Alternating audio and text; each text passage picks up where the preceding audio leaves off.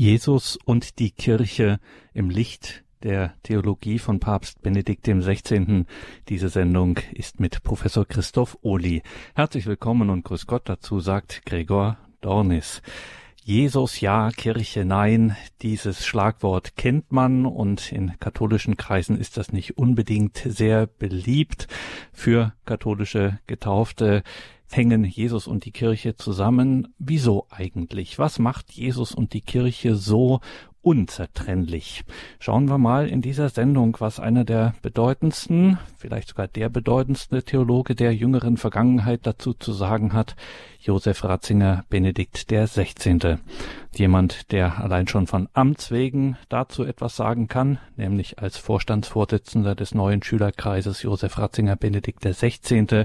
ist Professor Christoph Ohli, den wir heute in Köln telefonisch zugeschaltet haben. Grüße Gott, Professor Ohli. Grüß Gott, Herr Dornis, grüße Sie. Liebe Hörerinnen und Hörer, Christoph Oni ist Priester des Erzbistums Köln. Sein Fachgebiet ist die altehrwürdige Kanonistik, also das Kirchenrecht. Neben den zentralen akademischen Stationen von Professor Oni München, Mainz, Madrid, Regensburg hatte er zehn Jahre den Lehrstuhl für Kirchenrecht an der Katholischen Fakultät Trier inne ebenfalls knapp zehn Jahre beriet Professor Odi als Konsultor die Vatikanische Kleruskongregation. Nun ist er kommissarischer Rektor der Kölner Hochschule für katholische Theologie und er ist Domkapitular des Erzbistums Köln. Und noch eine kleine Bemerkung, die keineswegs bloß Boulevard ist. Christoph Odi besuchte erst vor kurzem den emeritierten Papst Benedikt XVI um dessen theologisches Erbe ja es in dieser Sendung geht, Jesus und die Kirche. Professor Odi, Ihnen im neuen Schülerkreis, aber auch in der, ja, ihr nahestehenden Stiftung geht es um das Vermächtnis von Josef Ratzinger, Benedikt dem 16. Warum investieren Sie dort mit vielen anderen Kolleginnen und Kollegen so viel Zeit und Kraft in dieses Ehrenamt? Äh, muss man auch dazu sagen, was macht eigentlich das Vermächtnis eines Theologen und emeritierten Papstes mit Jahrgang 1927 aktuell? Dazu könnte man allein, Herr Dornis, schon eine Sendung machen. Tatsächlich vielleicht ein Gedanke, im, warum man sich so in diesem äh, ja, Ehrenamt darum bemüht, in die Theologie von Josef Ratzinger, Papst Benedikt äh, einzudringen und sie auch fruchtbar zu machen für die heutige Zeit. Dazu ruft ja auch immer Papst Franziskus auf. Ähm, ist, sind, das sind oft persönliche Erfahrungen. So habe ich als Abiturient damals sein Buch, sein Interviewbuch gelesen zur Lage des Glaubens und fand darauf, äh, darin in ja auf viele Fragen, die ich mir selbst auch stellte als junger Mensch, ähm, klare, wegweisende Antworten. Und das hat sozusagen eine Initialzündung äh, äh hervorgebracht, dann auch weitere hm, Werke und Bücher des damaligen Kardinals Ratzinger zu lesen, also insbesondere dann natürlich die Einführung in das Christentum und vieles, vieles andere mehr.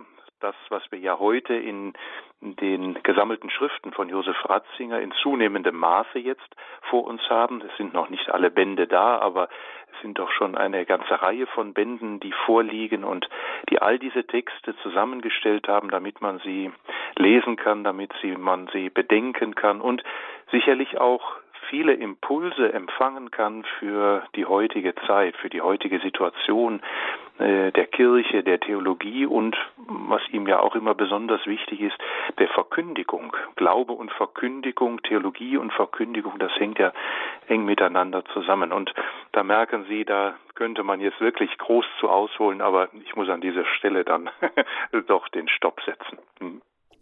Und das können Sie auch bei der zweiten Frage, Professor Christoph Uli, bevor wir dann Ihren Vortrag hören, den Sie für uns vorbereitet haben, nachdem dann Sie, liebe Hörerinnen und Hörer, hier auch anrufen können. Das heißt, wir können dann auch hier live miteinander ins Gespräch kommen. Die Telefonnummern dazu sage ich dann an, wenn es soweit ist. Professor Uli, Sie werden uns dazu jetzt auch einiges grundlegend sagen. Dennoch schon einmal ein bisschen vorweggenommen, um auch ein Gespür dafür zu bekommen, was wir hier heute machen. Es war ja eine der vielen oder ist auch noch eine der vielen strukturellen Kritiken an Josef Ratzinger Benedikt im 16. Seine Theologie sei in einer gewissen Hinsicht abgehoben oder realitätsfremd beziehungsweise für den akademischen Austausch okay, aber Lebenswelt äh, sei doch eine andere Baustelle. Wie ist das denn bei unserem heutigen Thema Jesus und die Kirche? Können wir hier was ja überhaupt was mitnehmen für unser Leben mit Gott, wie Lebenswelt auf Hochdeutsch heißt? Davon bin ich absolut überzeugt.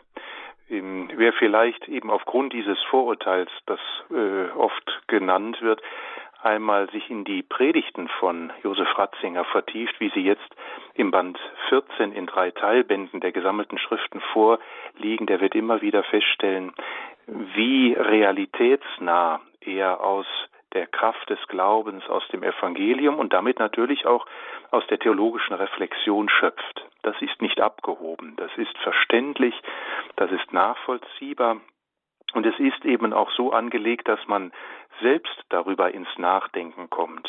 Es ist jetzt natürlich nicht so ähm, praktisch, dass man sagt, so äh, die Gläubigen müssen jetzt erstens, zweitens, drittens das und jenes tun.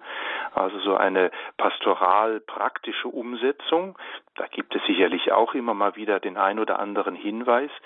Aber ich glaube, dass seine Theologie und vor allen Dingen auch die, die Theologie der Verkündigung bei ihm darauf angelegt ist, im, die Worte in die Herzen und in den Verstand der Menschen eindringen zu lassen, dass sie dort wirken können, dass der Mensch selbst ähm, auch darüber ins Nachdenken kommt und die Schlüsse für das eigene Leben zieht. Ich finde das auch sehr behutsam, ich finde das auch sehr im Blick auf die Freiheit des einzelnen Hörers und der Hörerin ähm, sehr eingängig. Also dass man sagt, es liegt dort. Also den Schritt der Bekehrung, den Schritt des Glaubens, den kann niemand anders machen als ich selbst. Und von daher ist der Vorwurf, das sei abgehoben oder es sei letztlich nur theologisches Denken, ähm, sicherlich nicht richtig und es stimmt einfach nicht.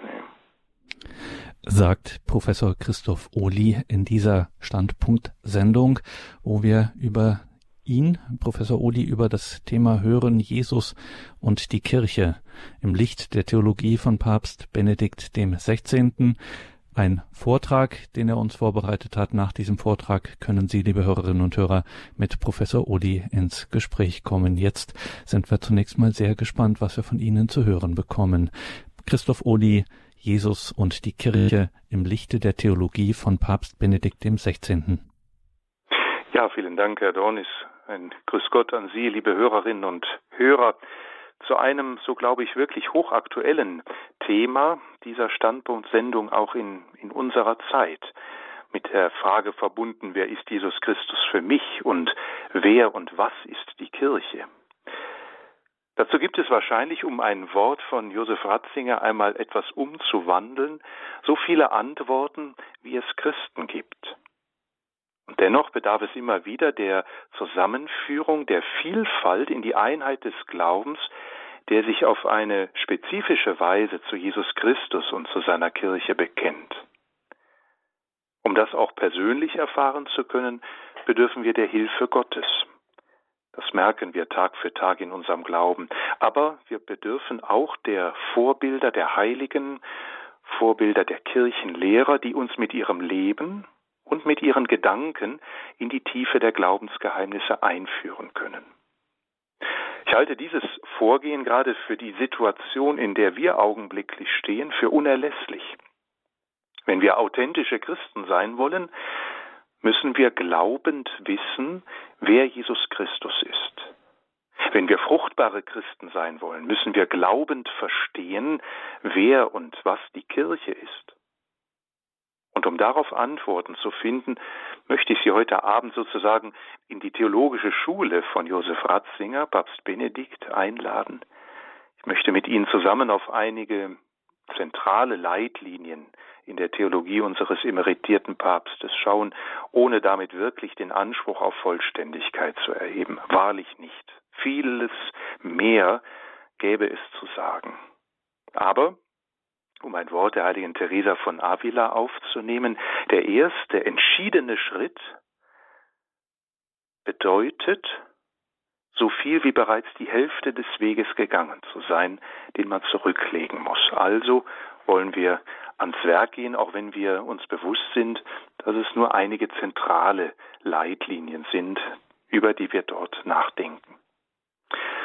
Kommen wir zu einem ersten großen Punkt, nämlich die Rede von Jesus Christus, das, was die Theologie die Christologie nennt, die Rede von Jesus Christus. Und wer sich in diese Christologie von Josef Ratzinger vertieft, der wird schnell feststellen, dass sein Sprechen über Jesus Christus ganz im biblischen und kirchlichen Kontext verwurzelt ist.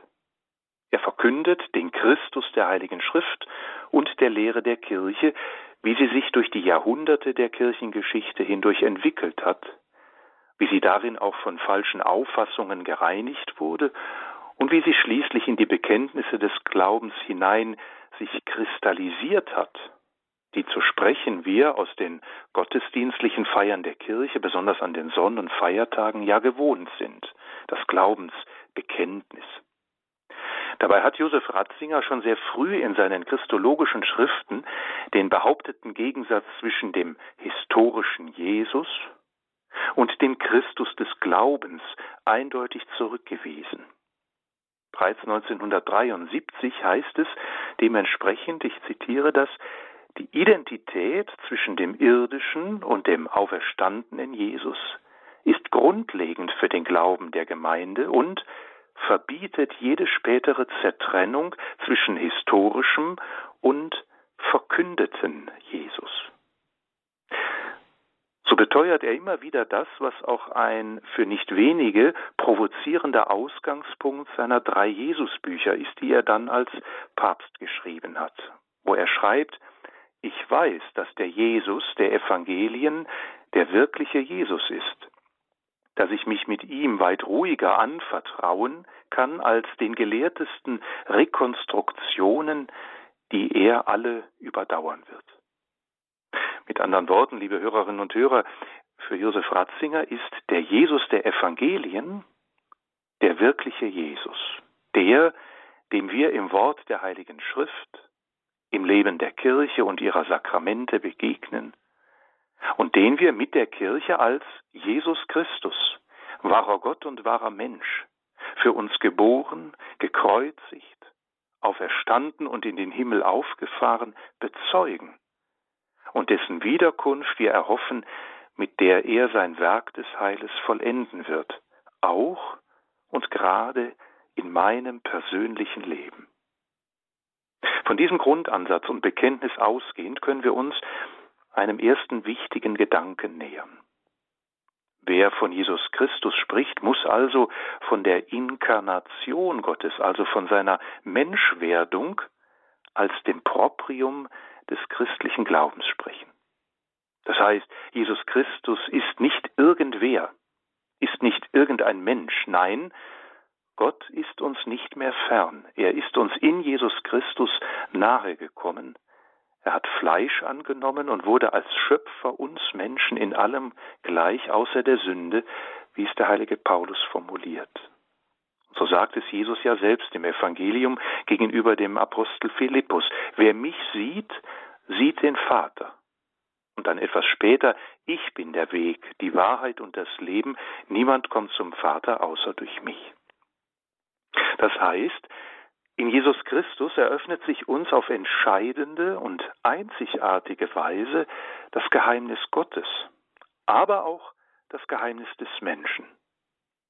Wer Jesus Christus in der Eucharistie betrachtet, wer ihn in seinem Wort hört, wer ihm mit bereitwilligem Gehorsam glaubt, wer ihn in einer Ikone anschaut, der sieht Gott, der sieht den Vater, der sieht aber auch den Menschen, wie er von Gott als sein Ebenbild gedacht ist.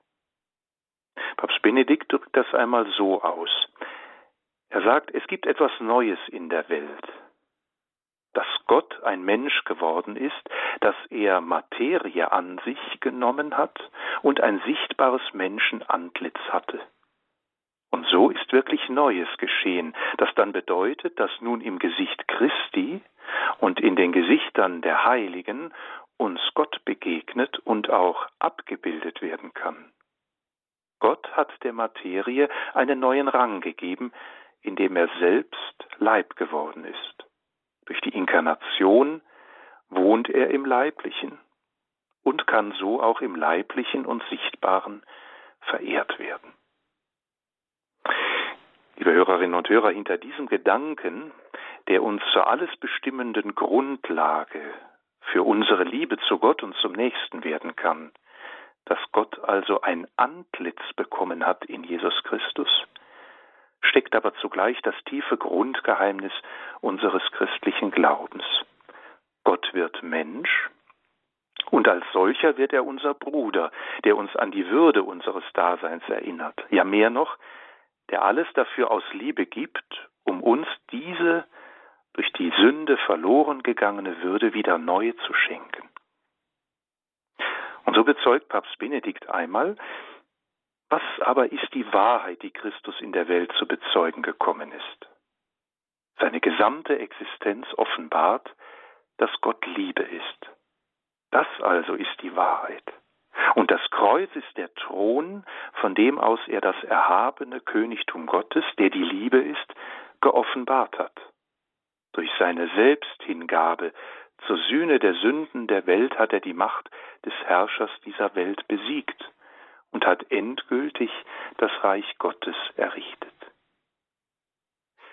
Sagen wir es, liebe Hörerinnen und Hörer, kurz und bündig, der Blick auf dieses Sein Jesu am Kreuz lässt den Blick auf sein Werk weiten, so wie es das Glaubensbekenntnis im für uns unnachahmlich ausdrückt, wenn wir beten, für uns Menschen und zu unserem Heil ist er vom Himmel gekommen, hat Fleisch angenommen durch den Heiligen Geist von der Jungfrau Maria und ist Mensch geworden. Er wurde für uns gekreuzigt unter Pontius Pilatus, hat gelitten und ist begraben worden, ist am dritten Tage auferstanden nach der Schrift und aufgefahren in den Himmel. Er sitzt zur Rechten des Vaters und wird wiederkommen in Herrlichkeit, zu richten die Lebenden und die Toten. Das macht deutlich, nur wer Jesus Christus in seiner Person kennt und in eine Freundschaft mit ihm durch das Gebet, durch den Glauben, durch die Sakramente eintritt, wird auch erkennen können, wer er für ihn persönlich ist, nämlich Heiland und Erlöser, Mensch und Gott, Bruder und Herr, Sohn Gottes und Meister seiner Jünger. Ja, wir können mit den Worten von Papst Benedikt bekennen, Gott ist nicht weit weg von uns, irgendwo im fernen Weltraum, wo niemand hinkommen kann. Nein, er hat sein Zelt aufgeschlagen bei uns. In Jesus ist er einer von uns geworden. Das ist sein Zelt. Und er ist bei der Himmelfahrt nicht irgendwohin weit weggegangen. Sein Zelt, er selbst mit seinem Leib als einer von uns, bleibt bei uns. Dieser wichtige Gedanke aus der Christologie unseres emeritierten Papstes stellt uns an dieser Stelle vielleicht auch für eine persönliche Anfrage, die ich gerne formulieren möchte, wie ja, wie sieht es in meinem Glauben, in meinem Gebet mit diesem Bekenntnis zu Jesus Christus aus? Ist er der Bezugspunkt meines Betens? Vertraue ich mich ihm mit all meinen Sorgen an, weil er mir Heiland und Erlöser sein möchte? Lasse ich mich in der Stille des Gebetes, aber auch in der konkret tätigen Liebe zum Nächsten von diesem Geheimnis des Glaubens anrühren? Liebe Hörerinnen und Hörer, ich möchte mit Ihnen einen Schritt weiter gehen, indem ich auf diesem Fundament, was wir gerade betrachtet haben, mit Papst Benedikt auf einige Aussagen Jesu selbst schauen, wie wir sie in der Heiligen Schrift auffinden. Sie können uns als Christen helfen, die Freundschaft zu Jesus zu vertiefen, ja, sie können uns helfen, zu seinen Zeugen zu werden, deren Leben in allem von dem spricht, dessen Namen wir tragen als Christen, Jesus Christus. Wir heißen nämlich als Christen nicht nur Kinder Gottes, wie wir es immer wieder in der Liturgie sagen, sondern wir sind es. So kennen wir doch alle Szenen aus dem Evangelium, in denen Jesus mit seinen Jüngern spricht. Und einmal fragt er sie ja auch, für wen halten die Leute mich? Die Jünger antworten, für Johannes den Täufer, andere für Elia, wieder andere für einen der Propheten. Und dann kommt die entscheidende Frage. Ihr aber, für wen haltet ihr mich? Und der Herr selbst gibt uns in seinen bildlichen Aussagen der Evangelien eine wertvolle Hilfe, diese Frage auch immer wieder neu zu beantworten. Diese Ich bin Aussagen Jesu spiegeln seine Person, aber auch sein Handeln, oft in ganz konkreten Bildern wider, sodass wir uns mit ihnen ihm nähern können und ihn ansprechen können. Ich möchte einmal vier dieser Bilder mit einigen Worten von Papst Benedikt herausnehmen und sie für unser geistliches Leben bedenken. Eine erste Bildaussage, die vom Namen Jesus selbst ausgeht. Was bedeutet der Name Jesus eigentlich? Übersetzt heißt er, Gott heilt, Gott rettet, Gott erlöst. Dazu sagt Papst Benedikt einmal, in seinen verherrlichten Wundmalen erkennen wir die unauslöschlichen Zeichen der unendlichen Barmherzigkeit Gottes.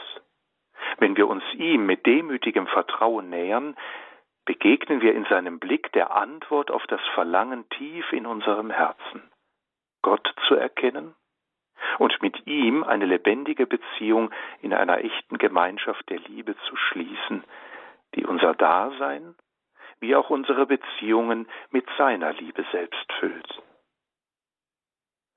Sollten wir nicht vielleicht öfter dieses bekannte Jesusgebet sprechen? Jesus, sei mir Jesus? Wenn Jesus bedeutet, Gott heilt, Gott rettet, wenn ich ihn betrachte, ihn anschaue, ich dies zutiefst erfahren kann, Jesus, sei du mir Jesus. Da ist ein zweites Bild, was ich gerne aufnehmen möchte. Jesus Christus als die Ikone des Vaters. Papst Benedikt sagt einmal, von Ewigkeit her ist Christus das Ebenbild des unsichtbaren Gottes, die Ikone des Vaters. Er ist der Erstgeborene der ganzen Schöpfung, ihr Ursprung und Ziel. An ihm sollen wir unser Dasein ausrichten, da wir berufen sind, Abbild und Abglanz Gottes zu sein. Gerade diese Bildaussage von der Ikone, liebe Hörerinnen und Hörer, kann uns Anstoß sein, im Gebet und im Blicken auf Jesus immer auch den Vater anzusprechen und zu betrachten. Der Vater, mein Schöpfer, der Sohn, mein Erlöser, der Heilige Geist, mein Tröster, meine Stärke. Jesus Christus als Ikone zu verstehen, führt uns folgerichtig zum Bekenntnis des Dreieinen Gottes, in dessen Namen wir uns immer wieder mit dem Kreuz bezeichnen. Der Vater, der mich aus der Höhe geschaffen hat, der Sohn, der aus der Höhe für mich herabgestiegen ist, der Heilige Geist, der mich von allen Seiten umgibt und durchdringt und im Atem Gottes heilig hält. Ich möchte noch ein drittes Bild nehmen. Jesus Christus, die Wahrheit und die Barmherzigkeit in Person. Manchmal spielt der Mensch ja beides gegeneinander aus. Da erscheint Jesus als der, der vom Menschen radikal die Wahrheit einfordert und den Menschen in seiner Sündhaftigkeit erbrennen lässt. Da wird Jesus aber andererseits als der ganz Barmherzige verstanden, der dem Menschen alles nachsieht und über vieles hinwegschaut. Aber ist er nicht beides? Ist er nicht gerade das, was wir Menschen oft nicht zueinander zusammenfügen vermögen? Das heißt, die Wahrheit, die den Menschen zur Umkehr führt und mit Erbarmen entgegenkommt, um ihn zu stützen. Die Barmherzigkeit, die einen neuen Anfang ermöglicht, aber auch sagt, jetzt geh und sündige nicht mehr. Ich denke, ein Wort von Papst Benedikt bringt dies gut zusammen, als er einmal formulierte, nicht wir schaffen das Gute, sondern die Wahrheit geht auf uns zu. Er selbst ist die Wahrheit. Und Reinheit ist ein dialogisches Ereignis. Sie beginnt damit, dass er auf uns zugeht, er die Wahrheit und er, der die Liebe ist, dass er uns in die Hand nimmt, unser Sein durchdringt. Und in dem Maß, in dem wir uns von ihm berühren lassen, in dem Begegnung zu Freundschaft und Liebe wird, werden wir selbst reine von seiner Reinheit her und dann auch Mitliebende, die auch andere in seine Reinheit und Liebe hineinführen. Wahrheit und Barmherzigkeit, dieser Anspruch Jesu über unser Leben, aber auch sein Zugehen, sein Erbarmen, sein uns in die Hand nehmen, beide schließen sich also nicht aus, sondern sie bedingen sich gegenseitig und kommen gerade in Jesus Christus in eins. Was aber, liebe Hörerinnen und Hörer, heißt das für uns? Darin wird, glaube ich, erkennbar, dass wir beides, Wahrheit und Barmherzigkeit, müssen und dürfen. Wir dürfen und müssen bekennen, dass wir im Licht der Wahrheit Gottes Sünder sind.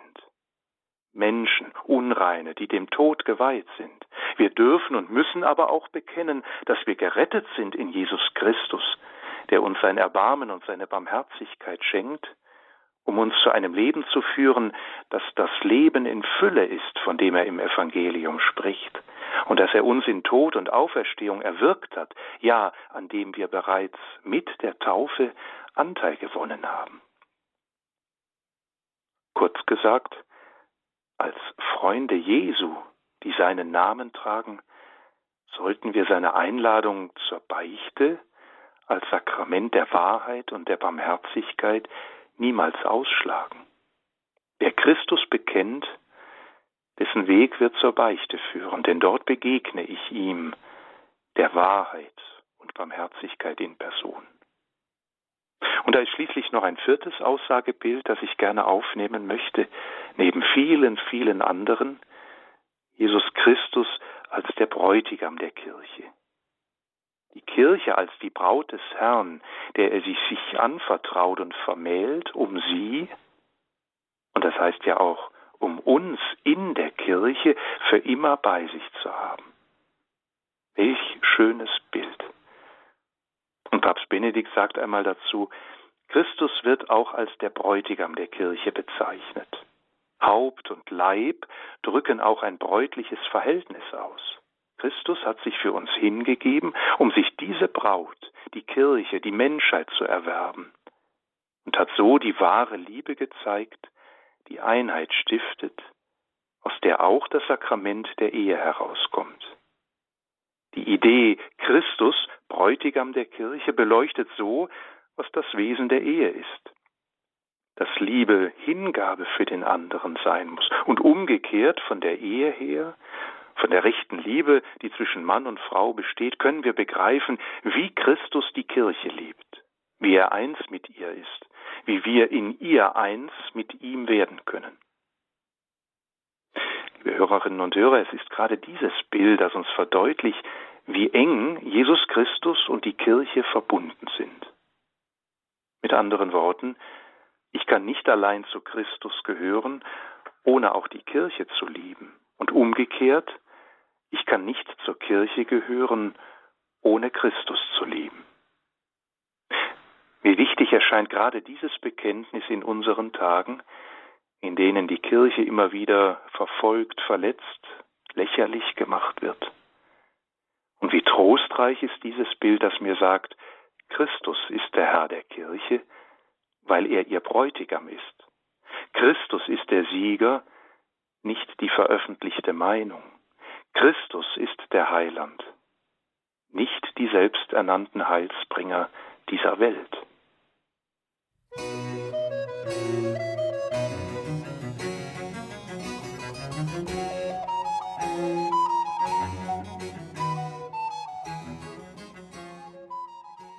Ja, liebe Hörerinnen und Hörer, ausgehend von diesem inneren Zusammenhang von Jesus Christus und der Kirche, wie wir ihn gerade schon erwähnt haben, möchte ich Ihnen zum Einstieg in diesen zweiten Teil eine Frage stellen.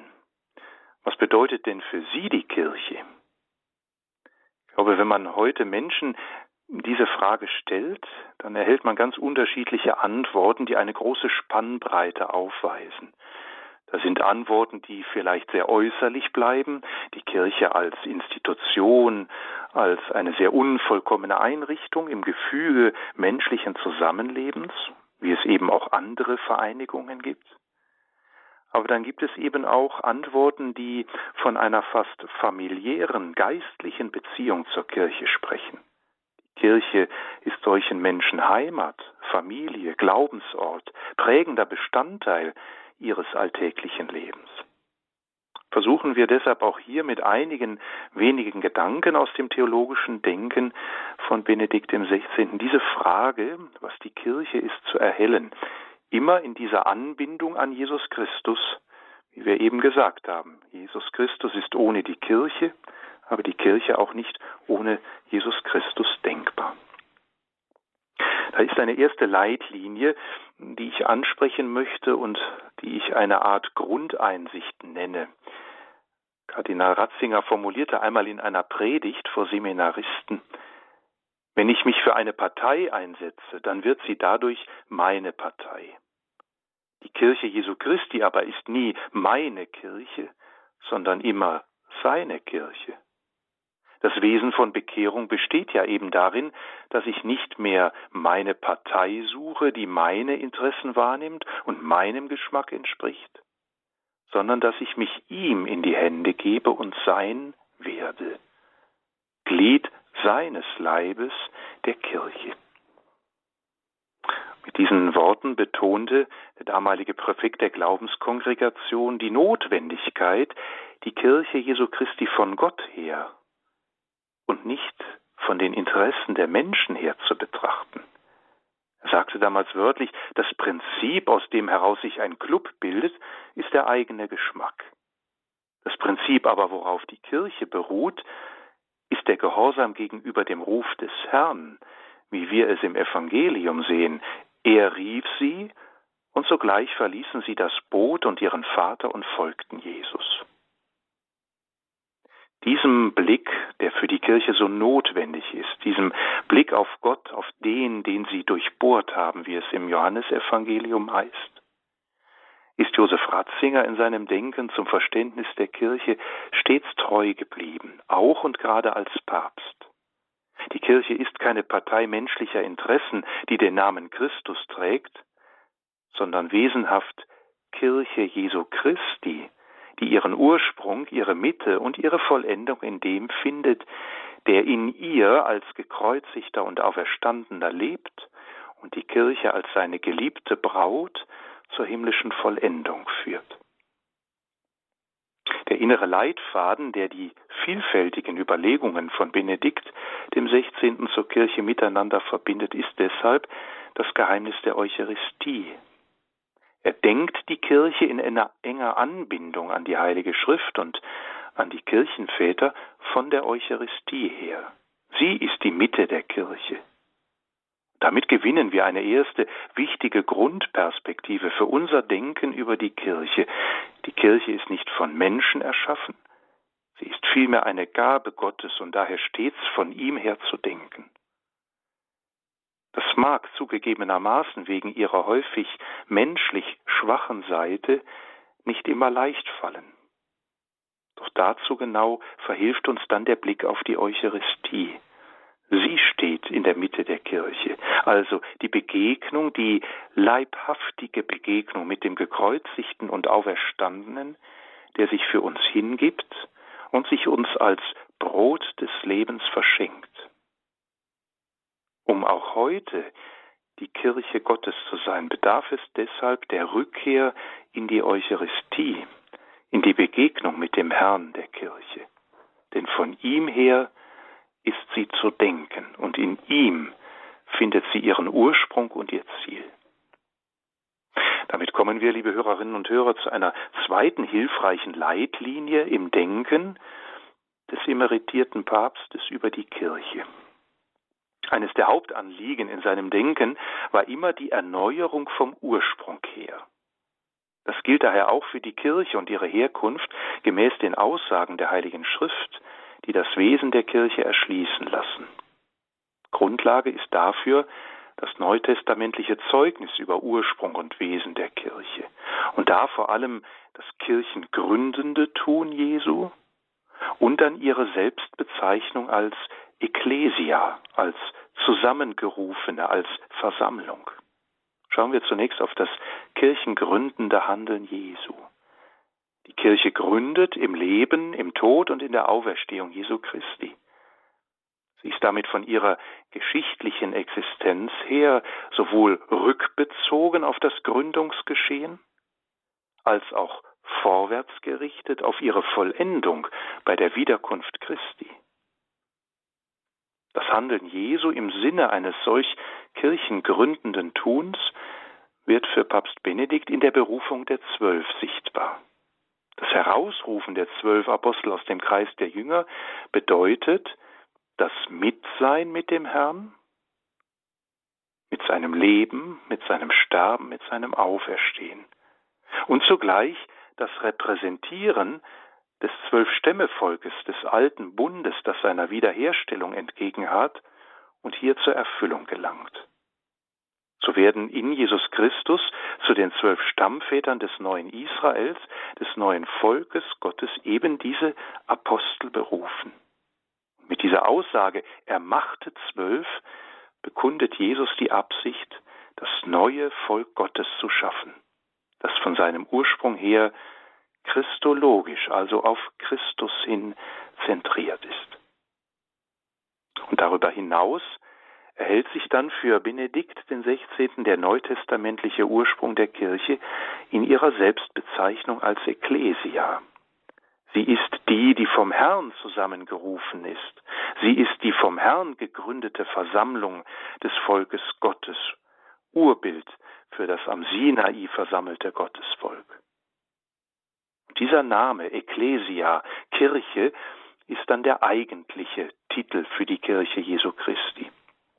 Durch die Feier der Eucharistie und die Bezeichnung als Ecclesia bekennt die Kirche ihren Glauben daran, dass in ihr der Akt der endzeitlichen Versammlung begonnen hat, den Jesus Christus beginnt.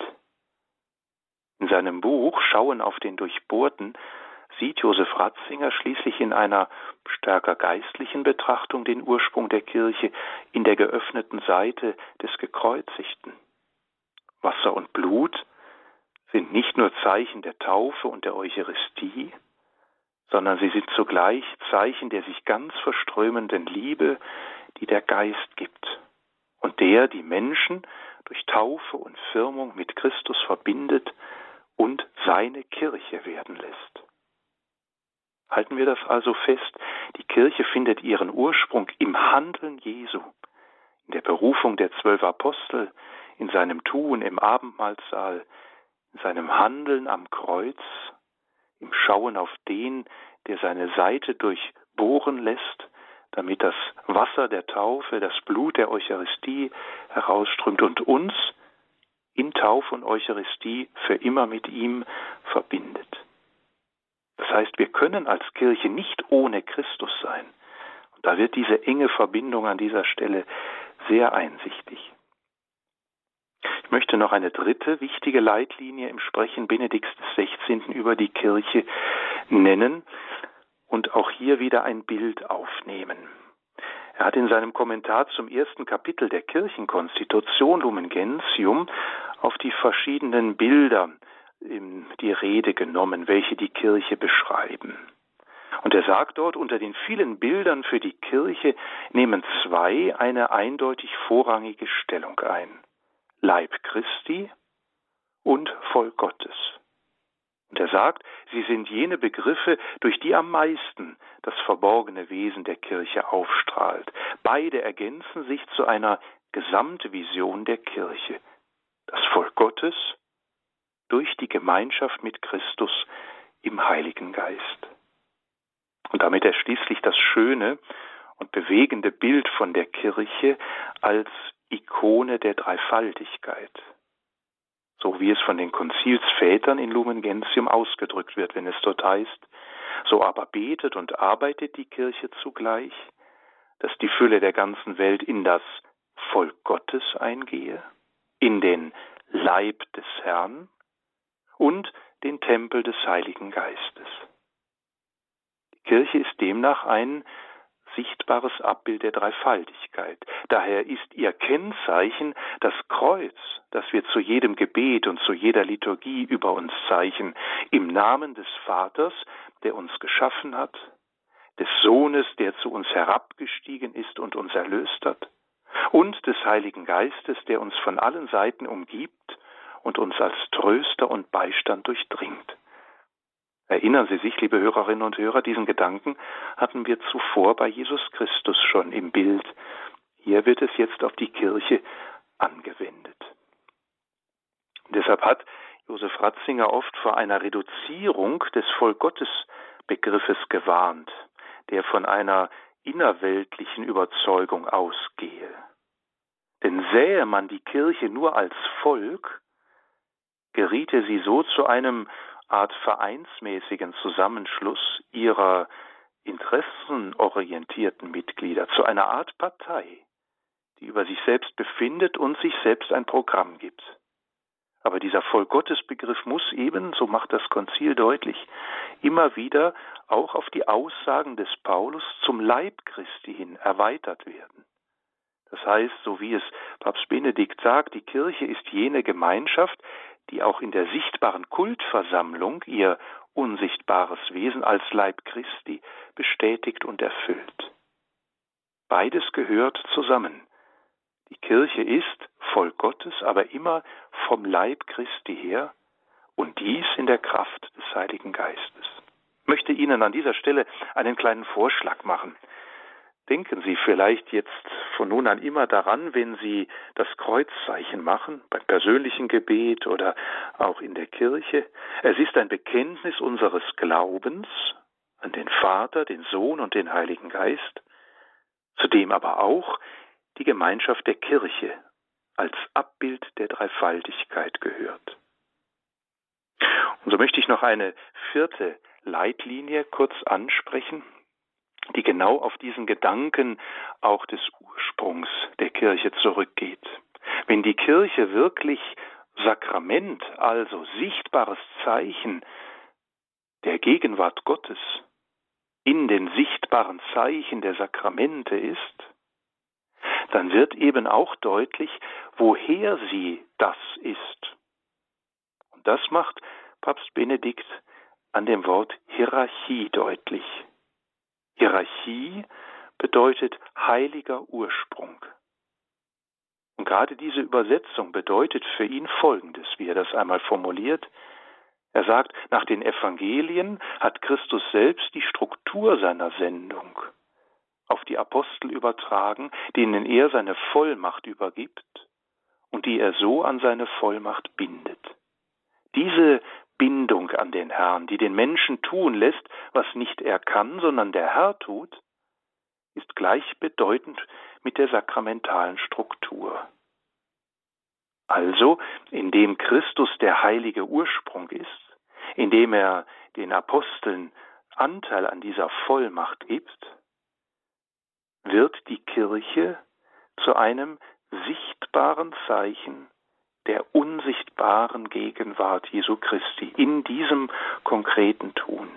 Und deshalb gehört zur Kirche, zur Kirche Jesu Christi eben auch das hierarchische Amt, das apostolische Amt, das Christus seinen Aposteln überträgt.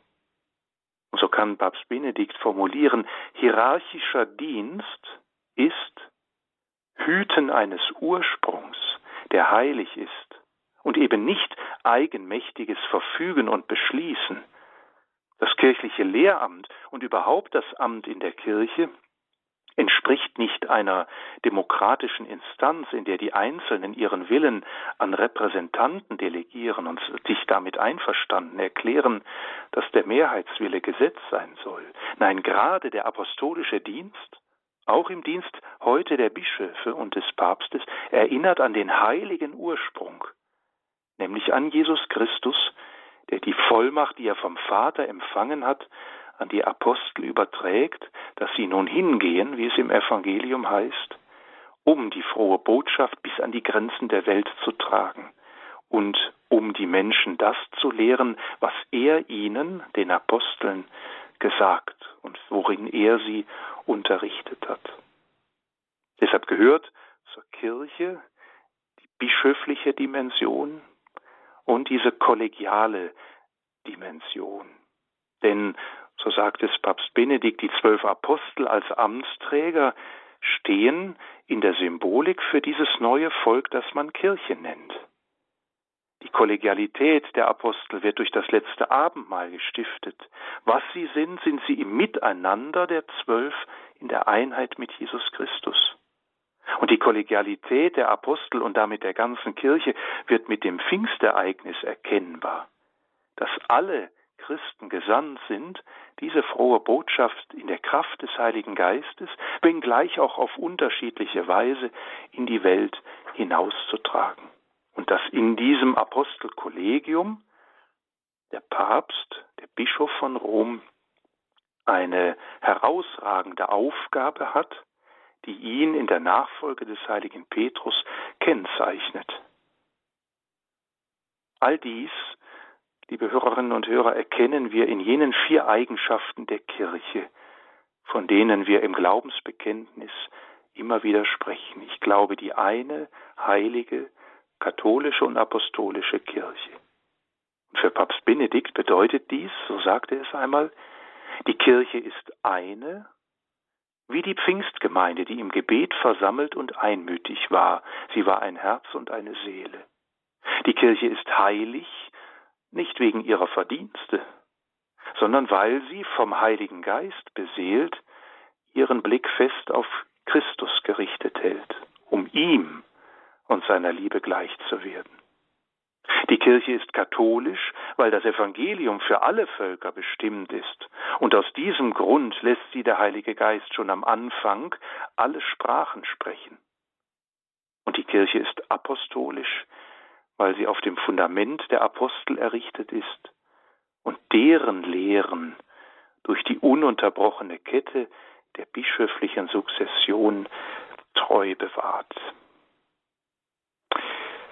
Liebe Hörerinnen und Hörer, gestatten Sie mir zum Abschluss einen letzten Gedanken, der uns noch einmal in diese Beziehung von Jesus Christus und Kirche hineinführt, wie wir sie jetzt zunächst getrennt, aber doch stets verbunden miteinander angeschaut und versucht haben, im ja, Licht der Theologie von Papst Benedikt ein wenig zu erhellen. Wie gesagt, es sind einzelne Leitlinien, einzelne Bausteine, die dabei eine Rolle gespielt haben.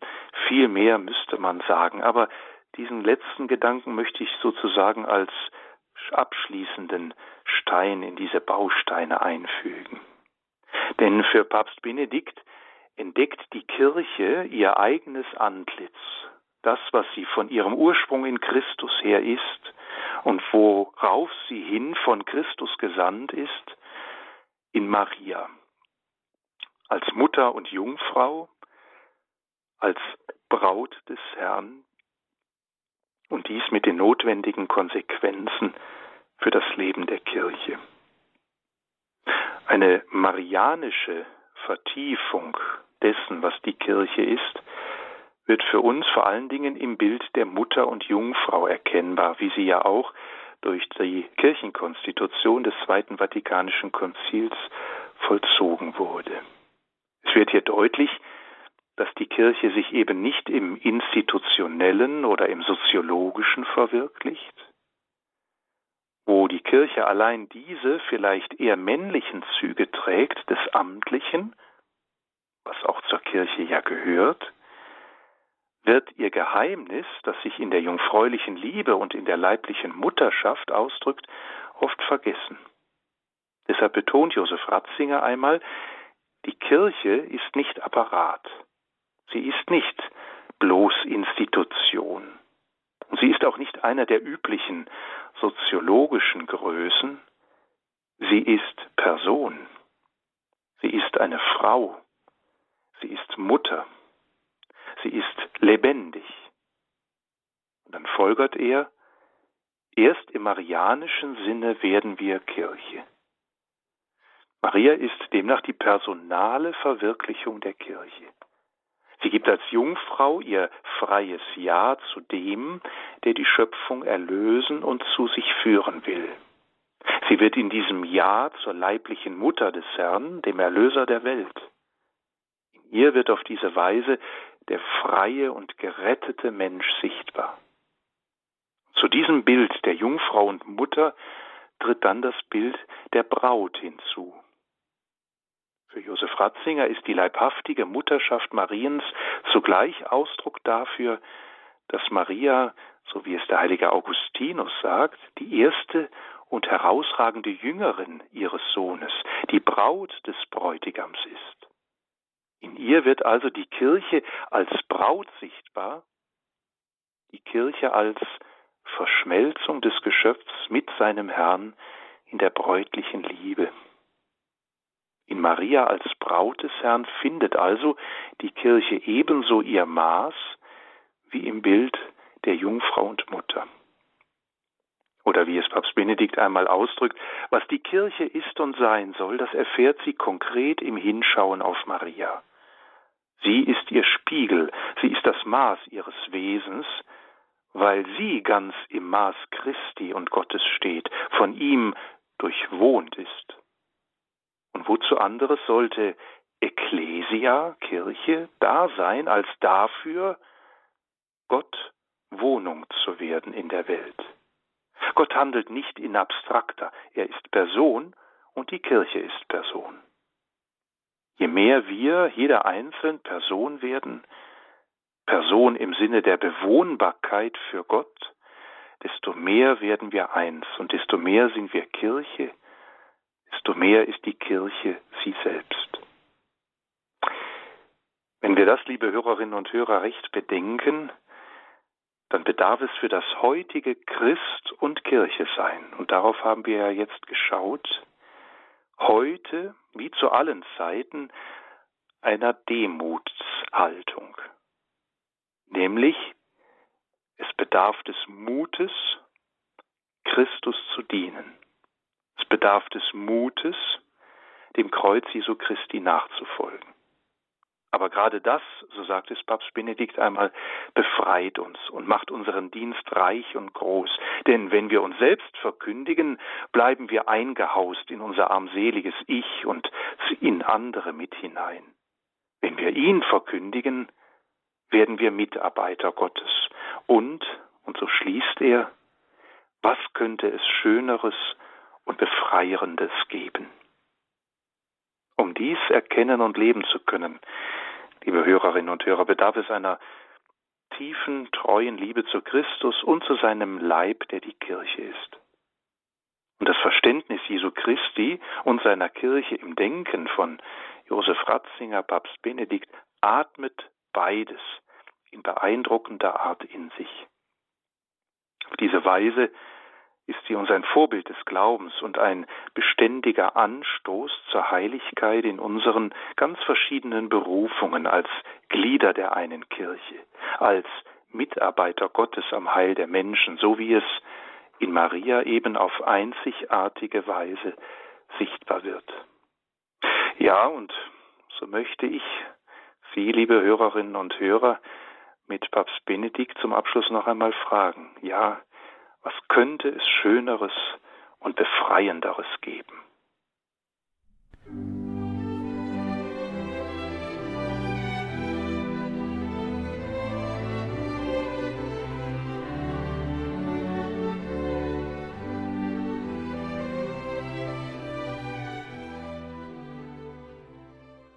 Jesus und die Kirche im Lichte der Theologie des emeritierten Papstes Benedikt.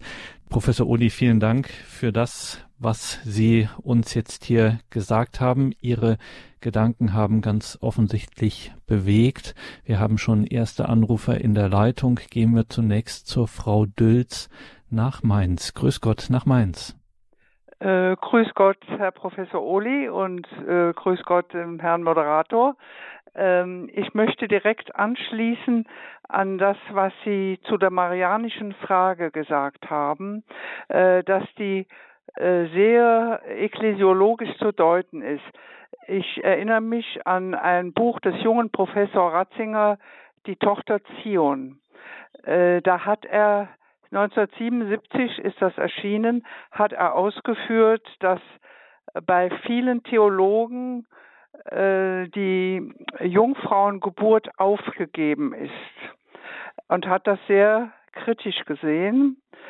Meine Frage ist, wie kann man im Credo von der Jungfrau Maria sprechen und äh, andererseits äh, das mehr oder weniger äh, als belanglos ansehen, sofern das Theologen sind. Das sind sicher nicht alle, aber er hat das eben schon in frühen Jahren bemängelt. Und äh, wenn man bedenkt, dass zum Beispiel im Epheserbrief, wenn von der Ehe die Rede ist, äh, Christus als der Bräutigam und die Frau als Bild der Kirche gesehen wird, desgleichen im Ritus der Jungfrauenweihe, wo das die auf die äh, Virgo Ecclesia gedeutet wird und äh, eben äh, dieser Ritus ähnlich wie der Epheserbrief bei der Ehe bräutlich gesehen wird. Eine zweite kurze Frage habe ich noch. Äh, es wird im Credo gesprochen, hinabgestiegen in das Reich des Todes. Da frage ich mich, wie sieht das aus mit den zwei Naturen in Christus? Die menschliche Natur war gestorben. Die göttliche Natur, denke ich, kann nicht sterben. Und wie könnte man dann von hinabgestiegen in das Reich des Todes sprechen? Hat mhm. sich äh, Benedikt XVI. in seiner Professorenzeit oder Bischofszeit zu der Frage geäußert? Mhm. Ja, zwei vielen große Dank. Fragen. Das sind zwei große Fragen ähm, auf die ich ja ganz kurz eingehen möchte. Das erste, das große Thema ähm, dieser mariologischen Dimension, auch in der Anfrage an die Jungfrauengeburt, die, die Glaubensauffassung von dem, was wir im Glaubensbekenntnis aussprechen, geboren von der Jungfrau Maria, ist tief verwurzelt in der Heiligen Schrift, in der Tradition der Kirche und damit in ihrem Leben seit Anfang an. Nun ist alles, was wir im Glaubensbekenntnis ja vorfinden, nicht einfach eine Aussage, äh, die wir übernehmen und dann sagen, ja, das ist ja alles einsichtig und alles klar, sondern mit dem Glauben ist immer auch ein Wagnis verbunden. Das heißt, das Wagnis des Vertrauens, des sich Übergebens und auch des sich herausfordern Lassens. Also ich merke das immer wieder, auch heute am Sonntag, das Glaubensbekenntnis wird gesprochen. Ähm, stehe ich hinter diesen Worten? Bin ich bereit, auch wenn ich das nicht alles verstehe mit meinem Verstand, es dennoch zu sprechen im Vertrauen darauf, dass Gottes Geist die Kirche führt, dass Gottes Geist mich selbst führt, um Einsicht zu nehmen in dieses Glaubensgeheimnis, zu dem eben auch das Bekenntnis zur Jungfrauengeburt gehört. Und das ist sicherlich das, was auch Josef Ratzinger an dieser Stelle kritisiert, wenn er sagt, da fehlt vielleicht auch im theologischen Denken die Bereitschaft an gewissen Stellen in das Staunen überzugehen, in, in das Bekennen, das vermag ich mit dem Verstand nicht ganz zu durchdringen. Also hm, auch in dieser Haltung, mich selbst dabei zurückzunehmen und zu sagen, wer bin ich, dass ich mit meinem kleinen Verstand, der uns Menschen gegeben ist, dieses große Geheimnis des Glaubens ablehne oder eben als nicht wirklich erklären möchte.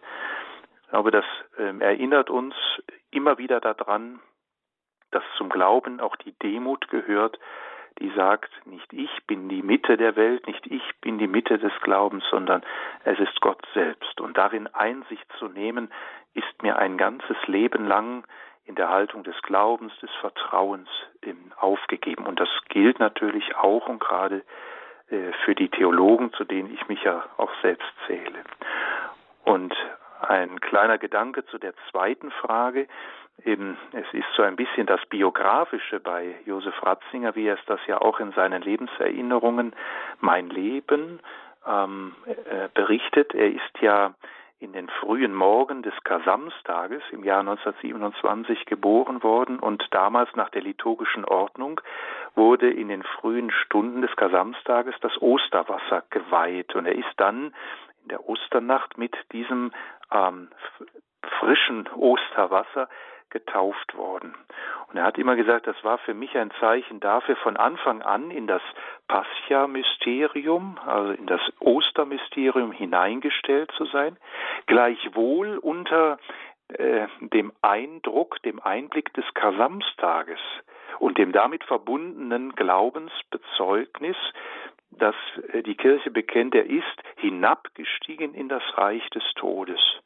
Und das ist und war immer die Aussage dafür, dass die Erlösung, die der Sohn Gottes am Kreuz für uns erwirkt hat, eben nicht nur jenen Menschen zugewendet wird, die nach ihm zeitlich leben, sondern die eben von Anfang an der Welt da gewesen sind und nun in diesem Reich des Todes, im Schattenreich, wie es ja auch heißt, auf den Erlöser warten. Und es gibt ja wunderbare Darstellungen in der Kunst, wie man in diesem Schattenreich des Todes Adam und Eva sieht, die großen Patriarchen, die Propheten, die Völker der Geschichte der Menschheit, die auf diesen herabsteigenden Erlöser warten. Und es ist wahr, es ist unser Bekenntnis, Christus ist am Kreuz gestorben, doch sozusagen das Licht Gottes und damit auch das Wesen Gottes kann nicht sterben und ist deshalb vor dieser Auferstehung, wenn wir es zeitlich jetzt ausdrücken wollen, auch in dieses Reich hinabgestiegen, um die zu erlösen und zu retten, die seit Menschenbeginn auf diese Rettung warten. Also es ist ein Tag wirklich der, der des Nachdenkens, der Besinnung und zugleich ein Tag voller Zuversicht und Hoffnung, dass die Erlösung allen Menschen gilt, aber der Mensch eben auch gerufen ist, auf diese Erlösung sein Ja zu sprechen, wie wir es bei der Gottesmutter sehen dürfen. Ja, vielen Dank. Gerne. Danke Ihnen für den Anruf, Frau Dölz. Alles Gute, Gottes Segen nach Mainz. Gehen wir weiter in den Norden von Hessen nach Kassel zum Herrn Feldmann. Guten Abend, Herr Feldmann. Guten Abend, ich grüße Sie ganz herzlich. Mir ging es um die Frage, wie weit ein Ökumene möglich ist. Wir wissen ja, die Reformation ist unter Martin Luther entstanden. Nachher die Kirche selber Reformen durchgeführt, die viel besser waren als die von Martin Luther. Und wir haben hier ja immer auch wieder mal Bibelseminare der evangelischen Kirche, die sehr gut sind. Jetzt ist die Frage, kann man nicht sogar sagen, dass Ökumene so weit möglich ist, als man gute Bibelvorträge von den Evangelien hört, die man wirklich katholisch auch mittragen kann. Und wie ist es dann mit den Andacht? Die haben ja auch eine Art Gottesdienst.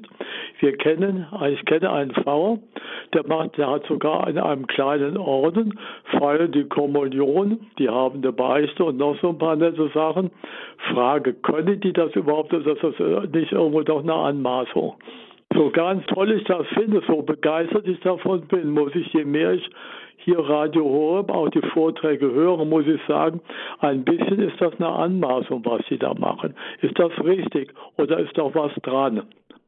Also zum einen dürfen wir ja sehr positiv auch sehen, dass gerade auch mit dem Zweiten Vatikanischen Konzil die ökumenische Bewegung gestärkt worden ist, dass wir uns auf die Gemeinsamkeiten auch stark ausrichten.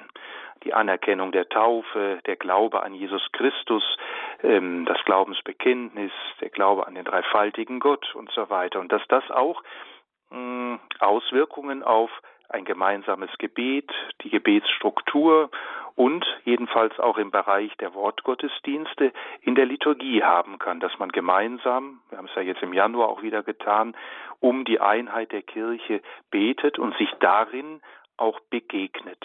Aber hinzu kommt eben etwas, was Josef Ratzinger immer nennt, das Wandeln in der Wahrheit.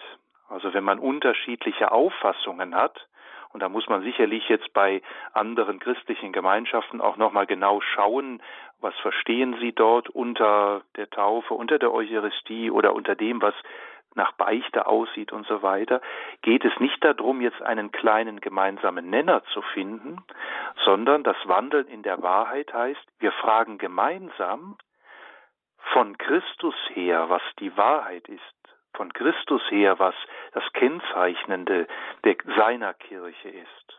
Und da werden wir sicherlich dann feststellen, dass es da Unterschiede gibt. Als Papst Benedikt damals bei seinem Deutschlandbesuch in Erfurt war und auch in die ökumenische Begegnung ja eingetreten ist, da hat er das auch nochmal deutlich gemacht. Es ist nicht seine Aufgabe, jetzt Gastgeschenke zu verteilen nach dem Motto, ja, wir können uns auf dieses oder jenes einigen, sondern es ist das gemeinsame Gebet und das gemeinsame Wandeln, um in der Begegnung mit Christus herzufragen, was ist wirklich wahr, was ist das, was seine Kirche auszeichnet. Deswegen kann ich das jetzt auf äh, diese Frage bezogen nur relativ allgemein beantworten, weil man da natürlich jede einzelne kirchliche Gemeinschaft sich anschauen müsste. Aber ich glaube, diese beiden Seiten der Medaille sind wichtig. Einerseits das gemeinsame Herausstellen, aber auf der anderen Seite eben auch an dem, was uns voneinander trennt, im, zu arbeiten, zu beten, zu wirken, um von Christus her Einheit der Kirche zu empfangen. Hm. Und wie man ja auch, muss man dazu sagen, von vielen Zeugnissen immer wieder erfährt von Menschen, die im ökumenischen Gespräch sind, die dann durch das gegenseitige Aufeinander hören und das Kennenlernen auch der Glaubensschwerpunkte der anderen, wie man dann auch äh, selber im eigenen Bekenntnis auch äh, tiefer hineingelangt und das auch ja. tiefer versteht. Und ja. ja wenn. Sie Erfurt erwähnen und Papst Benedikt, äh, der ja heute auch groß unser Thema ist, eine der äh, vielleicht bedeutendsten Würdigungen Luthers, äh, die mhm. jemals aus einem päpstlichen Mund zu hören waren. Ja. Dankeschön, Herr Feldmann nach Kassel. Alles Gute. Gehen wir weiter nach München zur Frau Fichtinger. Guten Abend. Guten Abend. Ich möchte mich erstens bedanken für den Vortrag und um was es mir jetzt geht, wenn man hört, jetzt aktuell, wie viele Kirchenaustritte aus dieser Kirche, wenn ich da hineingeboren und vor allem hineingetauft bin, kann ich doch nicht austreten. Das ist doch einfach Unsinn. Da kann man doch nicht raus. Mhm. Selbst wenn, ich, wenn, wenn man amtlich, was weiß ich, bei irgendeinem Amt oder sowas, aber da gehört man doch durch die Taufe so dazu, dass, dass das ja unwiederbringlich ist, dass, dass man da rausgeht. Schön, dass wir für diese Frage einen Kirchenrechtler am Apparat haben. Professor Oli, wie sieht das aus? Auch dazu könnte man eine ganze Sendung machen, aber vielleicht nur zwei kurze Gedanken dazu. Sie haben vollkommen recht. Eigentlich kann es keinen Kirchenaustritt geben. Denn, wie Sie sagen, einmal getauft und auch in die Kirche eingegliedert, das bleibt. Und daran halten wir auch fest. Ich kann eine Taufe, ich kann dieses sakramentale Geschehen nicht zurücknehmen oder zurückgeben, weil es ja das einmalige und beständige Heilsangebot Gottes an diesen Menschen ist. Und Gott zieht sich von diesem Mitwirken nicht zurück. Aber wir haben in Deutschland durch die historische Entwicklung eben diese Einrichtung der Kirche als Körperschaft öffentlichen Rechts, also eine aus dem staatlichen Recht her kommende Bezeichnung oder Würdigung der Kirche, ähm, aus der ich durch den Eintrag qua Taufe in diese Körperschaft öffentlichen Rechts von Seiten des Staates her mich abmelden kann. Das, was wir eben den Kirchenaustritt nennen. Und da könnte man ja jetzt sagen, ja gut, das ist ja nur staatlich während aber Taufe und die Sakramente und das geistliche Leben die Glaubensgemeinschaft der Kirche ausmacht. Und das sagen ja auch manche. Die sagen, beim Glauben, bei der Glaubensgemeinschaft will ich bleiben, aber ich will aus dieser Körperschaft austreten. Das kann man aber letztlich nicht. Denn wenn ich bei der Körperschaft sage, da, da melde ich mich ab, setze ich ja schon, wie Sie gerade auch sagen, ein Zeichen nach außen, ich will eigentlich mit der Kirche nichts mehr zu tun haben. Und deshalb ist das für uns natürlich schon eine schmerzhafte Sache, wenn wir hören, dass so viele Menschen über diesen Kirchenaustritt auch öffentlich irgendwie bekunden, sich von der Kirche zu lösen, von ihr wegzugehen. Und gleichzeitig wissen wir aber, sie bleiben getauft, sie bleiben unsere Brüder und Schwestern. Und da sollte uns tatsächlich noch mehr animieren, zum einen für sie zu beten, wie wir ja all unsere Anliegen auch ins, ins Gebet vor Gott bringen, aber auch gutes Zeugnis zu geben, dass der Glaube, dass die Kirche wirklich unser Leben prägt und, und durchdringt. Und das war ja auch ein Anliegen dieser Gedanken heute Abend, das deutlich zu machen, wie sehr Christus und die Kirche so verbunden sind, dass sie wirklich auch mein Leben als Christ so prägen, dass ich mich davon eigentlich nicht loslösen kann. Aber ja, es ist wirklich in dem Sinne es ist traurig, das zu sehen, aber es muss uns anspornen, im, im Gebet und im Alltag wirklich dafür Zeugnis zu geben. Sagt Professor Christoph Ohli in dieser Sendung, wo es uns um das Thema Jesus und die Kirche geht mit einem Blick auf die Theologie Josef Ratzingers Benedikts des 16. Christoph Odi ist Vorstandsvorsitzender des neuen Schülerkreises Josef Ratzinger Benedikt der 16.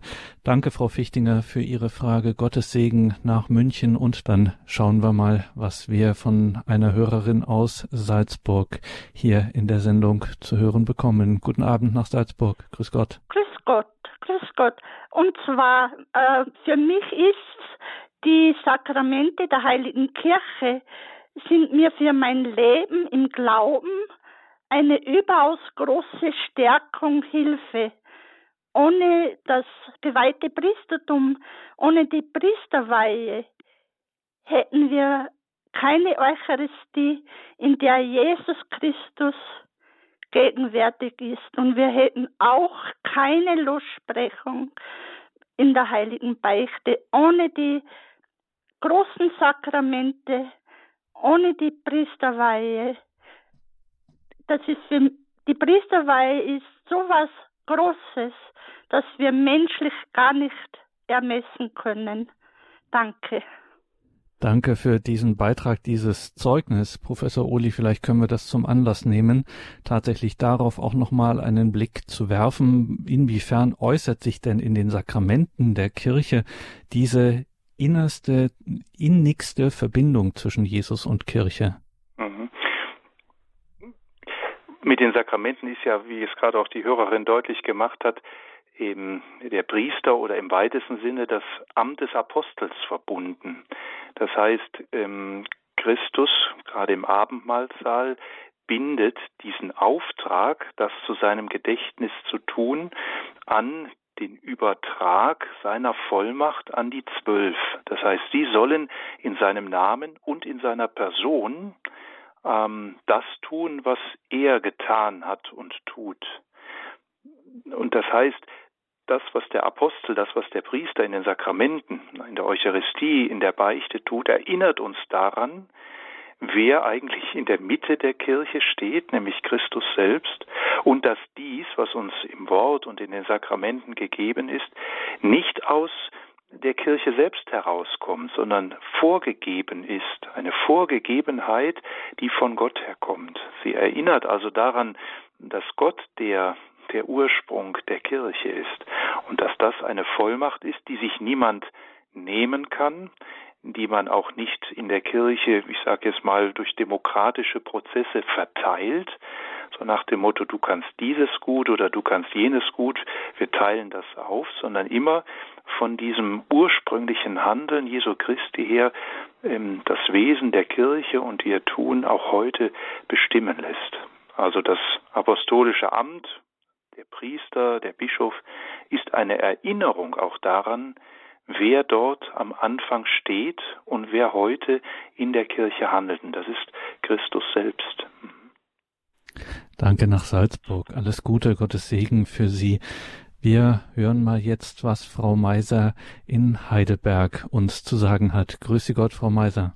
Ja, guten Abend. Also ich heiße Meissner ah. und habe schon Ihrem äh, gesagt, also erstmal, ich bin sehr froh, dass ich auch mal durchgekommen bin. Ich möchte mich nämlich auch ganz herzlich bedanken als evangelisch Ausgetretene, mhm. äh, die sich mehr im freikirchlichen Raum, aber auch mit Katholizismus jetzt liebäugelt, vor allen Dingen seit ich Radio Horeb kenne. Also deswegen noch einmal, wie schon so viele, das ganz große Lob der, der Radio tut auch mir sehr gut. Ich bin alleinstehend und es ist einfach für mich auch fast die Rettung in dieser Corona-Zeit und auch sonst, da ich einfach leider noch nicht so lange in Heidelberg bin, nie gearbeitet habe. Ist egal, jedenfalls allein bin. Das nur ganz nebenbei, dass ich es auch mal äh, anbringen kann.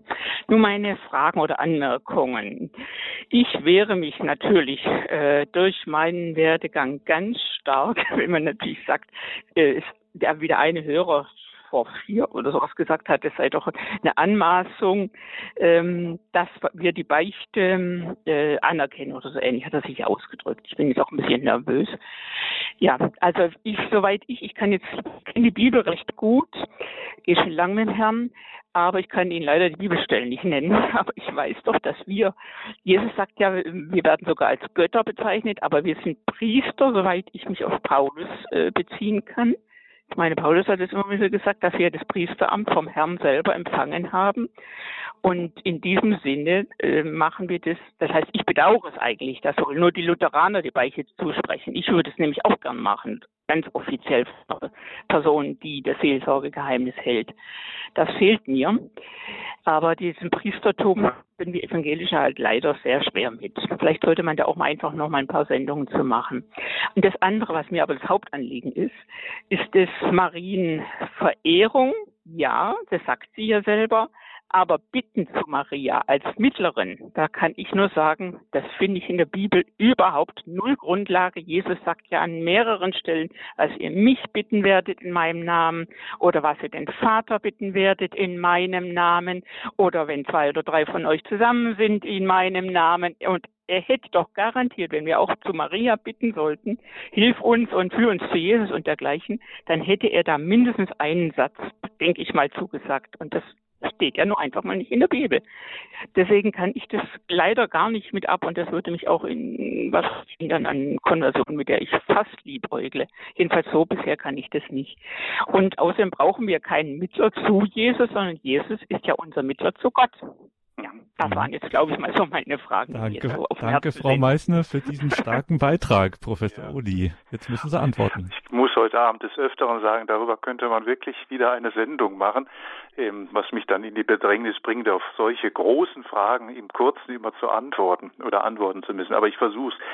Zu dem ersten, ja, es ist auch die Überzeugung der katholischen Kirche natürlich in ihrer Lehre, dass wir durch die Taufe eben alle Anteil gewinnen am äh, Lehr-, am Heiligungs- und Leitungsdienst oder Amt Jesu Christi, eben als der Priester, als der König, als der Prophet. Aber wir sehen eben zugleich dieses Handeln Jesu, dass er aus seinen Jüngern eben diese zwölf herausruft, denen er die Vollmacht gibt, also diese Potestas in seiner Person als Haupt der Kirche zu handeln. Und damit sind eben Vollmachten verbunden, die wir die Konsekrationsvollmacht bei der Eucharistie nennen, also der Wandlungsvollmacht von Brot und Wein in den Leib und das Blut Christi. Das ist die Absolutionsvollmacht bei der Beichte, tatsächlich in der Person Jesu Christi zu sprechen. Ich spreche dich los von deinen Sünden. Also jene Vollmachten, die jemand, der im Sakrament der Weihe von Christus oder mit Christus gleichgestaltet worden ist, in seiner Person, in seinem Namen sprechen kann. Darüber müsste man jetzt länger sprechen. Also das eine ergänzt das andere und umgekehrt. Das gemeinsame Priestertum steht mit dem sakramentalen Priestertum in einer engen Verbindung, wie es das Zweite Vatikanische Konzil ja auch gesagt hat. Noch ein kleiner Gedanke zu, dem, zu der zweiten Frage mit Maria. Im wir müssen natürlich aufpassen, dass wir die Heilige Schrift nicht als ein, ein Anwendungsbuch verstehen. Was steht denn da jetzt und was steht da nicht? Sondern wir müssen natürlich auch sehen, dass sich die Offenbarung Gottes durch die Heilige Schrift auch in das Leben der Kirche in ihrer Geschichte hinein weiterentwickelt hat, weiter auch in die Erkenntnis gebracht hat. Und da ist es so klar, würde ich auch sofort sagen, unser einziger Mittler ist Jesus Christus. Aber wie wir es ja auch in den Evangelien sehen, es gibt Zugänge zu ihm über Menschen. Der Andreas zum Beispiel, der führt den Petrus zu Christus. Er wird also zu einem Art Mittler. Oder bei der Hochzeit zu Kana, die Gottesmutter sieht die Not der, des Brautpaares und bringt sie vor Christus. Ähm, sie haben keinen Wein mehr. Und da heraus hat sich eine ja, gute marianische Frömmigkeit entwickelt, die sagt, wenn Maria, die Mutter des Herrn, schon so nahe bei ihm ist, dann ist sie nicht unser Bezugspunkt im Sinne von ähm, wir beten sie an oder sowas. Nein, wir verehren sie, weil sie uns Christus geschenkt hat. Und wir vertrauen darauf, dass sie natürlich auch so nahe bei ihm ist, dass sie auch unsere Anliegen ihm bringen kann. Wir können uns und dürfen uns direkt an ihn wenden, aber es ist auch in dieser Vorstellung, dass die Mutter immer noch ein wenig mehr bewegen kann, als wir aus unserem eigenen heraus tun können. Und da heraus hat sich eine Frömmigkeit entwickelt, die wahrlich nicht die einzige Mittlerschaft Jesu Christi ähm, eingrenzen will. Wirklich nicht aber darauf schaut, dass die Mutter ganz nah bei dem Sohn ist und auch ja eine Mutter und eine Schwester im Glauben ist, die da für uns eintritt. In diesem Sinne halten wir Fürbitte oder legen ihr etwas ans Herz, dass wir darauf vertrauen. Eigentlich ein, so meine ich, sehr schöner Gedanke. Dankeschön, Frau Meissner, für Ihren Beitrag. Schön, dass Sie hier angerufen haben und auch hier mit dabei sind. Wir könnten jetzt noch lange diskutieren, aber das harte Diktat der Zeit zwingt uns jetzt wirklich auch auf die Uhr zu gucken. Wir müssen leider weiter nach Nordrhein-Westfalen zur Frau Dahm, die uns noch, die noch in der Leitung ist. Guten Abend dahin. Ja, guten Abend. Also zuerst mal herzlichen Dank.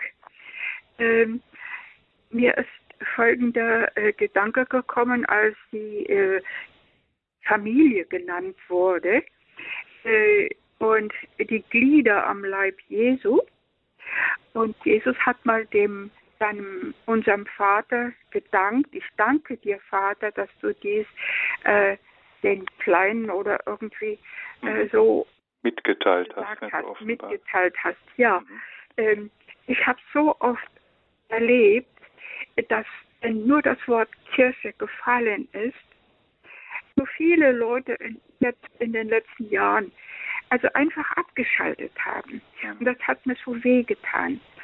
Und äh, in einer Diskussion habe ich auch mal äh, dann gesagt, in der Familie gibt es ja auch einen Vater, der so ganz verschiedene Kinder hat.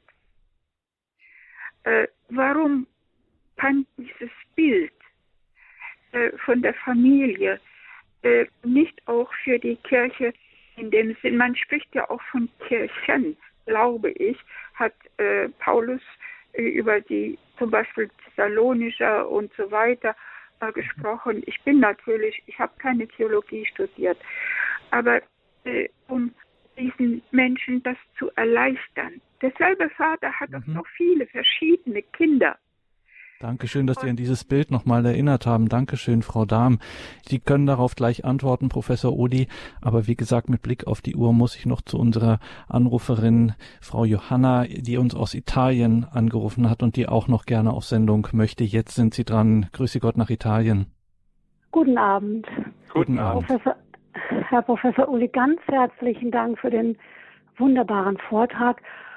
Und ich möchte nur eine kleine Anmerkung machen. Und zwar ging es vorhin um die Kirchenaustritte und Sie sagten, leider, ähm, oder Ihrer Meinung, falls ich das richtig verstanden habe, ähm, zeigen diejenigen, die aus der Kirche austreten, die zeigen gleichzeitig, dass sie auch gar nichts wirklich mehr damit zu tun haben möchten.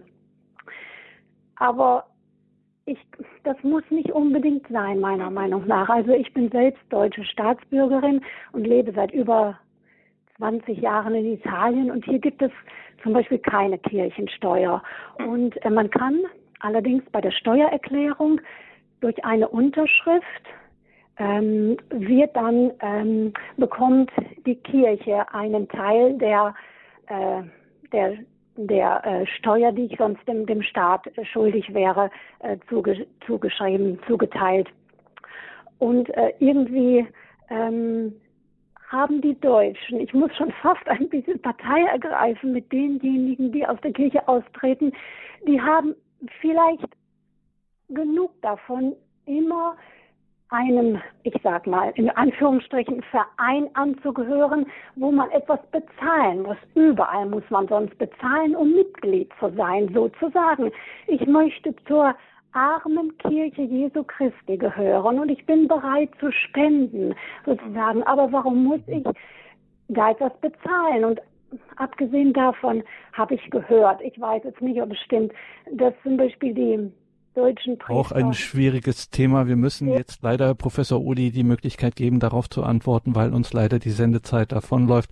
Also zum einen das Bild von der Familie, der eine Vater, der so viele verschiedene Kinder hat, die vielen Glieder am Leib Christi. Und das zweite, dass Sie sich nochmal erklären können zu diesem Thema Kirchenaustritte ja. und die vielfältigen Motive, die es da gibt. Ja, ja. Ja, ganz kurz. Das, das Bild der Familie ist, finde ich, ein wunderbares Bild, um das, was die Kirche ausmacht, zu beschreiben. Auch mit den vielen Kindern, mit den unterschiedlichen Charakteren, die davon auch geprägt sind.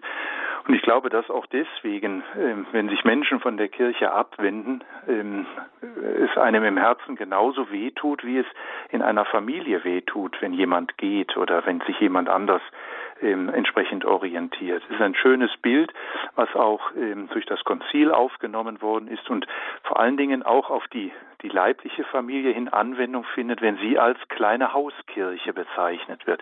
Darum könnte man jetzt noch viel sagen. Also ich möchte es nur auch wirklich betonen und auch bestärken. Und dann nochmal zum Kirchenaustritt. Ich wäre sicherlich falsch verstanden worden, wenn ich jetzt sagen würde, jeder, der aus der Kirche austritt, äh, löst sich und wendet sich ganz von der Kirche ab. Ähm, ich weiß um viele, die ausgetreten sind, die aber eine innere Verbindung mit der Kirche und mit dem Glauben natürlich halten und pflegen. Das ist gar keine Frage. Ähm, aber sie setzen halt so nach außen hin schon ein Zeichen, dass es aus diesem oder jenem Grund ähm, so schwierig war, dass man solch einen, äh, solch einen Schritt machen musste diese unterschiedlichen Finanzierungsmodelle, wie wir sie in Spanien, in Italien oder eben auch in Deutschland oder anderswoher kennen, ja, die gibt es und die haben alle ihre Vorteile, die haben aber auch ihre Nachteile. Und der Nachteil des Kirchensteuersystems in Deutschland, das sich ja historisch entwickelt hat, ist tatsächlich dieser Eindruck, wie Sie ihn auch gerade geschildert haben, ähm, die Kirche als ein Verein, in den ich hineinzahle, und wenn ich mit dem eigentlich so gar nichts zu tun haben will, dann gehe ich aus diesem Verein wieder raus. Und das widerspricht eigentlich dem, was die Kirche sein will und über das wir ja auch heute Abend gesprochen haben. Die Kirche ist etwas Geistliches, sie ist ein Organismus, sie ist, kann in Bildern beschrieben werden, aber sie ist sicherlich kein Verein, so wie es andere Vereine gibt. Und da hoffe ich tatsächlich auch auf Zukunft hin, dass sich das ein wenig ändern wird, auch was die Finanzierung angeht.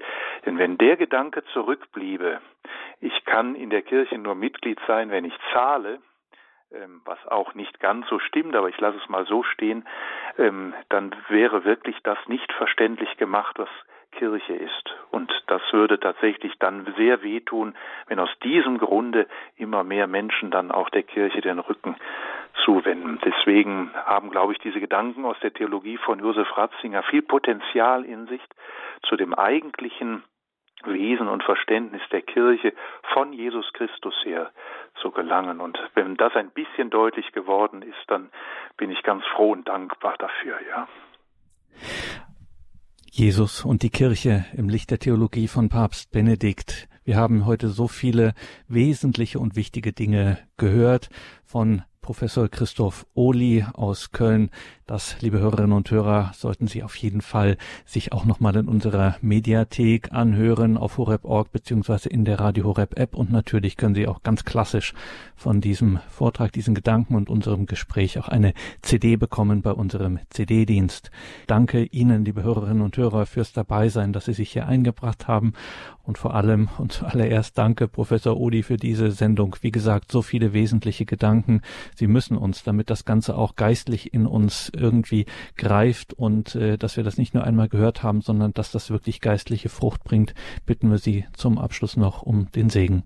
Sehr gerne. Das nehmen wir alles mit hinein und bitten um diesen Segen. Ja, auf die Fürsprache der Jungfrau Gottesmutter Maria, des heiligen Josef und aller Heiligen und Seligen des Himmels segne euch und die Kirche, der allmächtige und gütige Gott, der Vater und der Sohn und der Heilige Geist. Amen. Danke, Professor Oli. Danke Ihnen, liebe Hörerinnen und Hörer. Einen gesegneten Abend und eine behütete Nacht wünscht Ihr Gregor Dornis.